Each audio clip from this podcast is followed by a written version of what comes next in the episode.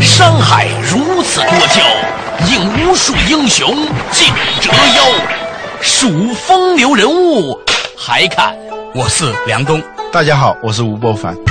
两个男人孕育五年，梁冬、吴伯凡帮你坐着打通经济生活任督二脉，东吴相对论。好戏马上开场。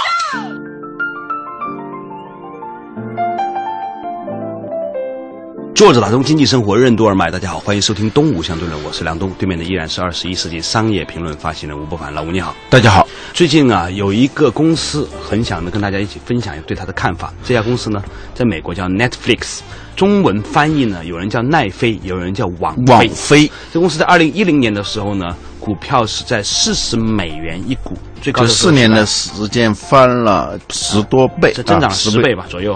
曾经呢，我看了它的一个月 K 图啊。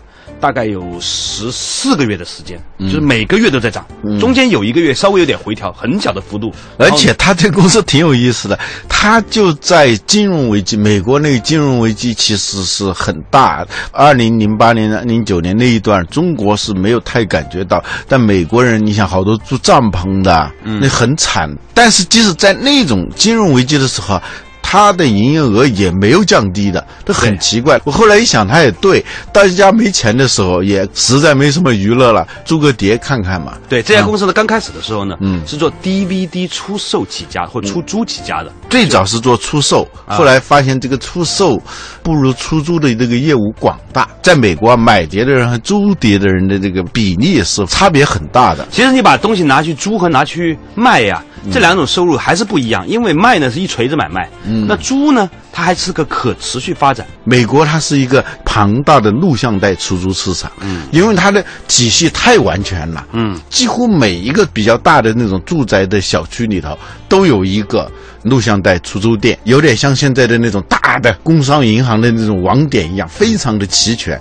由于有这样一个体系存在，它是个利益集团嘛，嗯，所以这 DVD 呢，你想一个新的东西要进来的话是很难的，嗯，所以美国人看 DVD 的时间要比我们中国人要晚得多，嗯，这两个创始人呢，Netflix 这个公司的创始人啊，他们是一个偶然的机会，正好赶上了这个时间。他在中国如果是创业的话，那就晚。了是吧？正好是赶上 DVD 是要代替这个录像带。好，书归正传呢，这个叫做奈飞的公司呢，之所以最近出现那么火爆，并不是因为他租 DVD 租的成功，而是呢，他后来觉得呢没法租碟了，因为大家都在网上看片子，于是呢，他们搞了一个网络公司，给大家发行或者是看这个片子。其实呢，在美国呢，已经有了 YouTube 了。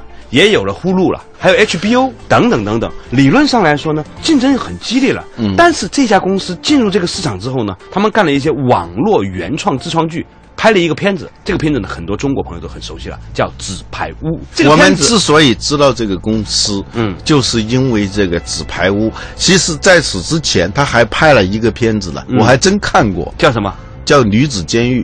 哦，那也是他拍的，但是不错吧？呃，还可以，在美国影响很大。嗯，这一看就是一个公司拍出来那种感觉。对，有意思的地方是什么呢？是许许多多的业内的朋友，尤其是做互联网视频的朋友呢，就觉得这个公司非常厉害嘛，他拍的片子很成功。一般来说，网络公司哪会拍电影电视剧啊？嗯，都是技术男嘛，是吧？或者出身都是做 IT 的人，所以呢，很多人呢都很欢呼雀跃，说这个 Netflix 公司呢，作为一个网络公司，拍出了一个这么好的原创节目，是拜大数据。所赐，看他的公司的演化的历史，你就觉得这个是顺理成章的。嗯，他刚开始从卖 DVD 到租 DVD，租 DVD 的时候他是有数据的，卖 DVD 的数据不如那个租 DVD 那个数据大。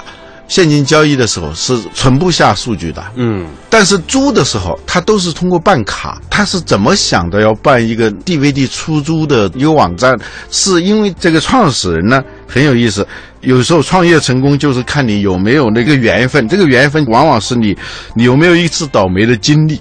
这个这话说的，创始人之一啊叫马克伦道夫，他有过一次经历，就是这个租录像带的时候他忘了还，嗯。美国的录像带的商业模式，租录像带本身它是没有太多的利润的。对因为毕竟是有竞争的嘛，你租的那个可能多出五十美分，可能你就给别人钻空子了，所以他不敢在这个录像带租金上头挣钱挣别人的钱。那怎么办呢？很多在流通领域里头提供那种服务的那种公司里头，一个盈利的一个技巧就是利用你的过失，嗯，收费。当顾客没有过失的时候，那就是讨价还价嘛。当你有过失的时候，你已经失去议价权了。对，比如说，你把录像带丢了，嗯，或者是你把录像带损坏了，或者是逾期没有还，这个时候他就是单方面定价了，嗯。就不可能说来跟你商量着怎么定价，因为我事先规则都跟你讲好了，如果你违反了这个规则，你就愿赌服输嘛，所以收这个钱是非常贵的，几乎是没有理性的。他呢，就是因为有了这一次被罚的这个经历，他就有一个痛楚嘛，把自己站在一个客户的角度来创业，这是很重要的嘛。嗯，就假如我创造一种模式，就是说大家很担心还晚了被罚钱，我免除你这个担忧的时候。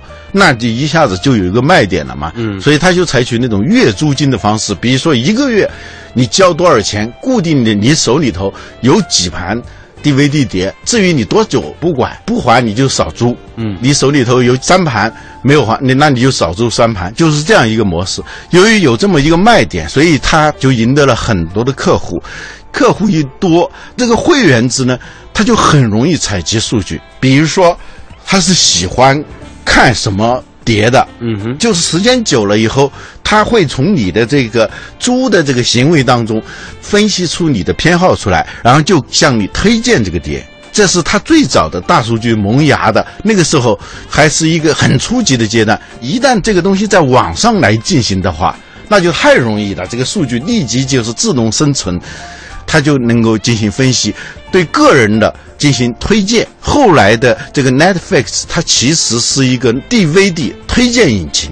我根据你的偏好，我给你发邮件，而且非常准。给你发那个邮件，你一看正是我喜欢的，这就为客户创造了很高的这种价值。我们其你想想，实忽略了一件事情，嗯很多人的影视剧的品味啊，或者是偏好啊，嗯基本上是一辈子不变的。不变的，你是一个看法国片的人是吧？啊你很难看美国片儿啊你看美国片的人，你很难看欧洲片对，是吧？？他真的还特别排斥。我爱看那种法国闷片啊，啊，哎呀，不要用这种标榜自己好不好？桌子打通经济生活任督二脉，东吴相对论。在众多拥有数据挖掘能力的网络公司中，为什么只有 Netflix 公司能拍出《纸牌屋》这样符合潮流的原创剧？Netflix 公司是怎样深入解读客户需求的？比客户更了解客户，为什么是第四代搜索引擎的核心能力？创新为什么往往存在于科技与人文的交汇处？欢迎收听《东吴相对论》，本期话题：Netflix 的前世今生。作者打通经济生活任督二脉，大家好，欢迎收听东吴相对论，我是梁东，对面的依然是二十一世纪商业评论发现人吴伯凡，老吴你好。大家好。我们今天讲的这个话题呢，是涉及一家公司，这家公司叫 Netflix，、它在美国呢，在过去的几年里面，股价涨了十倍，从四十美元一直涨到四百多美元，而且呢，仍然是被很多人在看好。原因呢，是因为它成功的突破了一个在网络上发行影视作品的一个能力，而且呢，它的原创作品也很好，它所拍摄的《纸牌屋》票房口碑都很好。嗯于是呢，我们就要去追溯它的前世今生，为什么这一家网络公司能够把适合您看的片子推送给你。为什么它能够拍摄出符合潮流的这个好电视剧？有很多人说这是数据挖掘的结果，仅仅是这样吗？那为什么其他的网络公司做数据挖掘就拍不出这样东西呢？这跟它的基因有没有关系呢？嗯，卖碟的卖久了，他也成为这种专家了吗？专家。其实我们自己也有这种经历，你去买碟，他都认识你啊上来就跟你推荐那个你喜欢的。如果一个店它的会员多或它的熟人多了以后，它的业务量啊就出奇的就会增长。为什么呢？因为他了解你，就是那些怪的、好像不受欢迎的那种小众的东西啊，他就敢去卖。他知道他谁会喜欢谁会喜欢。所以他们有句名言嘛：世界上没有差的电影电视作品，只有少数人看的。嗯就再奇怪的偏好，那总有一些人喜欢，所以它的基因就是什么？对客户需求的深入的解读，向你提供的产品不是你要的，但是我给你，你会觉得深得我心的。哎它就是这样一种商业模式。对，我们都知道，现在很多的网络公司都跟电视台自己搞内容一样了。嗯以前的网站呢，像 YouTube 那些呢，都是以说做平台，嗯提供商和购买方他们彼此交易，我是做平台的，是吧？甚至有用户自创内容啊，等等等等商业模式。嗯这个 Netflix 呢，他们是自己投资，自己找导演，自己找演员，自己编剧本啊。这就是因为他从一家卖 DVD 的到租 DVD 的，到变成一家 DVD 推荐引擎，不仅仅是搜索啊，它是推荐。它不是 pull，是 push。对，它是已经是进入到搜索的第四个阶段。最早的是目录搜索嘛，我们讲过这搜索引擎。第一个阶段，雅虎所代表的目录搜索，后来的是 Google 所代表的这种关键词的搜索，后来呢又变成了一种语词搜索加社区搜索。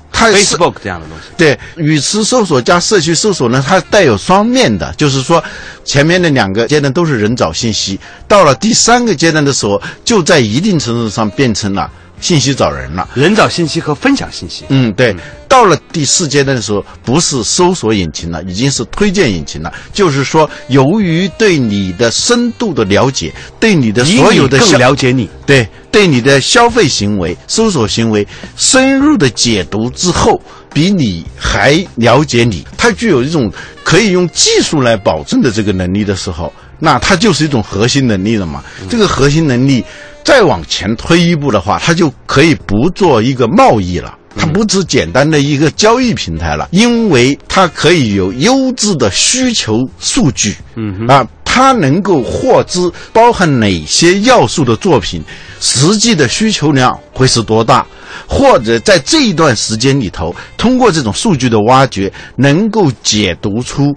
目前人们最关心的东西是什么？当然，他也可以去做一些测试，比如说《纸牌屋》其实是个非常老的小说了，嗯，是一个英国作家写的，写的是英国议会的事情，嗯哼，这种就是一点儿都不新鲜的东西，它可以做一个测试。《纸牌屋》这个小说当年也拍成过电视剧，它能够从那个里头，比如做一个测试，有多少人喜欢，甚至是去以很低的那个成本就问拍一个美国版的《纸牌屋》，你会感兴趣吗？他不是根据他们口头的表达，而是通过一个数据来确认这个东西是一定能火的。这一点呢，是目前的好多内容制作公司根本不具备的。很多的内容制作公司，它根本还没有这样一种。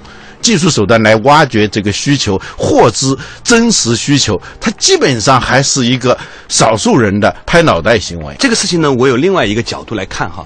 一方面呢，它比传统的做内容的团队或者制片公司有更好的技术手段接触到它的长期用户，并且根据用户的这个收视行为的分析呢，得出某一种类型、哪一些导演、什么剧情、哪一些演员是什么样的结构、多长的篇比，作为制片方面的参考。但是。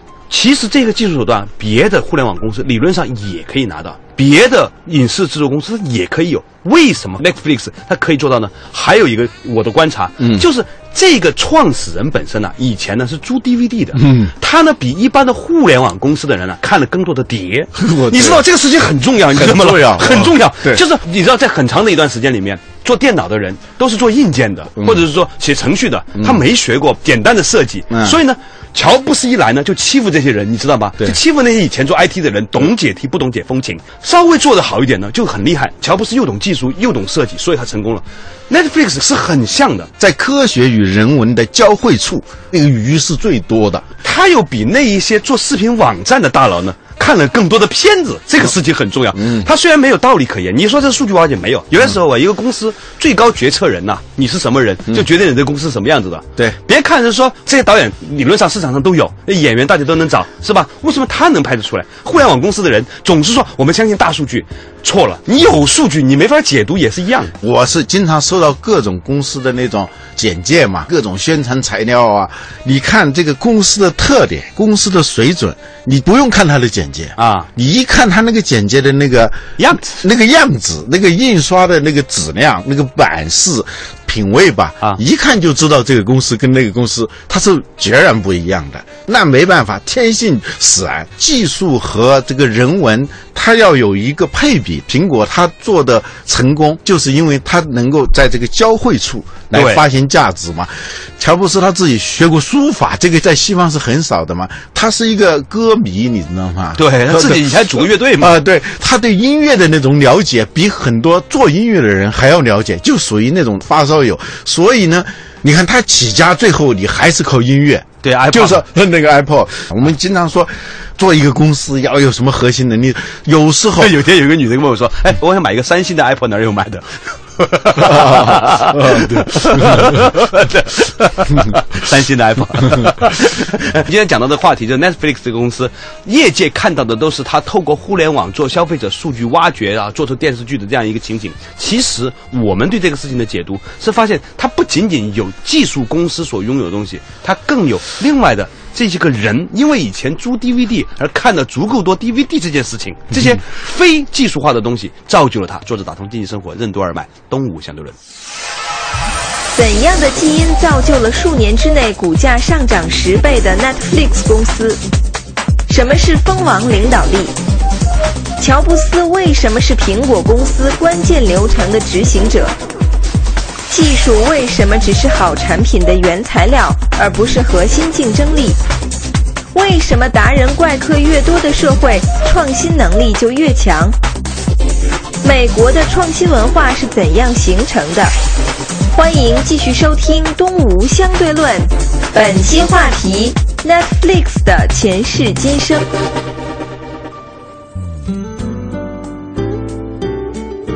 作者打通经济生活任督二脉，大家好，欢迎收听东吴相对论，我是梁东，对面的依然是二十一世纪商业评论发行人吴伯凡，老吴你好。大家好，今天我们讲的这个公司啊，叫 Netflix 呢，在互联网业界，尤其视频网络业界呢，大家都在吹捧它，说它呢是一个透过数据挖掘去做电视剧的公司，好像呢拥有了某种科技手段之后呢，你就能够做出好的原创剧。但是其实从逻辑上来说，在美国，Google 也有大笔数据，对吧？哦，YouTube 数据可能比他还要大不。过 YouTube 也有，嗯苹果也有，Facebook 也有，为什么只有 Netflix 做出了这样的剧？其实呢，还是跟这个创始人最开始的时候在租碟的时候看了很多碟有关。对我说，这个乔布斯他的领导力是蜂王领导力。蜂王领导力的特点就是说，在工蜂采来很多花蜜以后，那个蜂王它有一种叫蜂王术，可能一把它种酶对，跟那个酒曲那个是一样的，它要把那个蜂王素注入到那个花蜜里头，才会酿成蜂蜜啊。所以它是一个关键工艺。关键流程的一个执行者，如果没有这个蜂王素的话，你采再多的那个花蜜其实是没有用的。做技术啊，能给你的往往是工蜂采来的那些东西。说白了，还是原材料。真正你能够在这个原材料上点石成金的，就是一种不是技术能给你的，甚至不是数据能给你的，对，就不是理性能给你的，对它就是过往的种种经验的和合。对，这两者要结合起来就很好了。像有些电影公司啊，他就靠他一堆艺术家啊，一堆一堆一堆有灵感的人，呃但是没数据，没数据 啊，不行。也不行。所以他这个公司，他之所以能够拍出这种像《纸牌屋》这样的万人空巷的这种电视剧啊，就像那个两条河交汇的那个地方，那个鱼群那是很多的嘛。所以我们现在很多人在解读这些新公司的时候啊，都忽略了这点。比如说特斯拉，其实，在特斯拉之前搞电池车的人多了去了。嗯国内也有一个很著名的电池车厂，对吧？卖的还挺便宜的，呃还拿了那么多国家补贴。对呀、一年才卖出了六百多台电动汽车。你对呀、这个公司，而且呢，变成是廉价车的代言，对吧？哎、只有你把这个好的设计加互联网的应用，再加上好的电池，这几个东西合合在一起，嗯，才是真正有价值的。所以我认为未来的竞争还是教育的竞争，就是每个国家的竞争。你想嘛，他为什么美国一波一波出这样的人，他总能涌现这样新的公司这样的人？就是那种怪客嘛，达人。啊一个社会，我觉得他达人多，他的创新能力就会强。对光一帮尖子生，他的创新能力肯定是不强的。每年的那些高考状元是吧？最后成才率很低很低嘛。我曾经看过一个例子哈，一个个案，我记不清细节了。说当时啊，曾经有人分析过扎克伯格这个人。嗯扎克伯格呢是一个呃做 IT 出身的嘛，但是呢，他的人文素养非常好。如果我没有记错，他当时能够背长篇大论的《奥德赛》。伊利亚特、奥德赛嘛，霍马史诗分为两部分，人家能背霍马史诗啊，就像我们说，你突然发现一个理科生跟你一段一段的把《诗经》和《离骚》给背出来，这才是成为扎克伯格的原因嘛。嗯 就是到底未来我们的创业者需要什么？嗯，他需要文科生和理科生的结合，而且他不能够太穷，太穷的人啊，做到一半的时候他就把公司卖了，你知道吧？赶紧上市把房子买了，还得有什么呢？就是也不能太有钱，太有钱的话呢，他就他不太在意了，他也不在意他也不他不会兢兢业业，他也不会有那种 hungry、是吧？嗯那种感觉。美国的创新文化，它是由各种要素聚合而成的。乔布斯也好，扎克伯格也好，还有 Netflix 这个 Mark 这样的人，他都不是批量生产的。它是运化出来的，是在一个土壤、时间、空气、水等等要素之下长出来的一种状态。中国很多的互联网公司就要向美国学习，我倒是有个这样的建议，我们应该好好的去研究一下我们的土壤。其实中国人天生特别适合做社交媒体公司，为什么呢？因为我们的文化里面有一种很注重分享、链接、互点赞的这种功能，你知道吧？这我们的人格特征里面有的。所以你看，中国在做这个社交媒体领域里面，现在是世界级水平啊。首先，你人的基数大嘛，除了人的基数大外，真的有这种强分享、强点赞的这种国民基因在里面的。特别强调这个关系，G U A N X I，它已经成为一个英文单词了，就像我风水一样。啊，对对，关系。这还面子，对，还有 大妈。对，特别强调面子和关系的一个民族，社交里头它肯定是有这种基因，这个东西啊，它就是。你自己感觉不到，有些时候啊，你拥有一种独特的能力啊，你自己是感觉不到的。那一定是这样的，鱼一定不会发现水的嘛。对鱼，它肯定不会老吹自己多会游泳啊，是吧？但是外面的人看，那就是不得了的那种能力了，对是吧？我有一个朋友，有一年带我去他老家去，我觉得平时他身体很弱的，结果去了以后，我才知道他有多强壮，我有多懦弱。从小他在山里头长大的。他那个如履平地啊，那爬山的时候，永远是他站在高高的山头等着我啊。他这个能力，他是从小形成，他自己也不知道。嗯嗯，看不见的力量的这种教育，其实那不叫教育了，其实是一种所谓的氛围。前两天就碰到一个人，他给我讲，有一种益生菌啊，就是有益于身体的那种细菌。好像就叫保加利亚菌啊，嗯，就是因为保加利亚有个地方啊，只要是那个新鲜的牛奶，倒在杯子里头，半天它就变酸奶了。嗯啊，空气里面就有这个。呃，加在空气里头，这种菌太多了，它就很快变成酸奶了。用用一模一样的工艺，茅台的工艺，你拿到别的地方酿茅台酒，你酿不出来的。对对你就必须要在那个地方才能酿得出来。所以我们就说创新的这种氛围，说起来很虚，其实是很实在的一个事情。所以我们总结一下哈，就我们今天看到一个公司，它能出来有很多原因。第一，它有它的前世今生，它在做这个网站之前，它是搞 DVD 出租业务的，所以这个公司本身拥有了一种对客户长期需求的观察分析的底层基因。第二，它以前租 DVD，所以呢看过很多，尤其最高领导层，他是知道什么叫好片子的，而不是一个技术男。一般蒙事儿的是蒙不过他的，对。就是虽然他拍不出影片出来啊，他知道什么是好片但是你想蒙他是不大可能的。就像我前两天看一个访问，讲到了这个凤凰传奇的那个幕后的老板呢、是一个在顺德的搞这个唱片发行的，你知道吗？很低调的一个人，听了无数的音乐，只要他听过这个旋律，他觉得好听的，就一定会火。你看凤凰传奇是多么奇怪的，你现在都不知道凤凰传奇两个人叫什么名字吧？但他歌很火，你知道吧 对？在工人体育场能开演唱会的。很少很少，凤毛麟角，他们俩能开，对吧？所以呢，任何一件事情能做成，我们要看他的前世今生，看他创始人的基因，看他的文化品味，看他的所在的这个氛围。当我理解这些之后，你再去看这公司的商业模式，你才能够更全然的知道他会怎么样会成功。好，感谢大家收听今天的《动物相对论》，我们下期同一时间再见。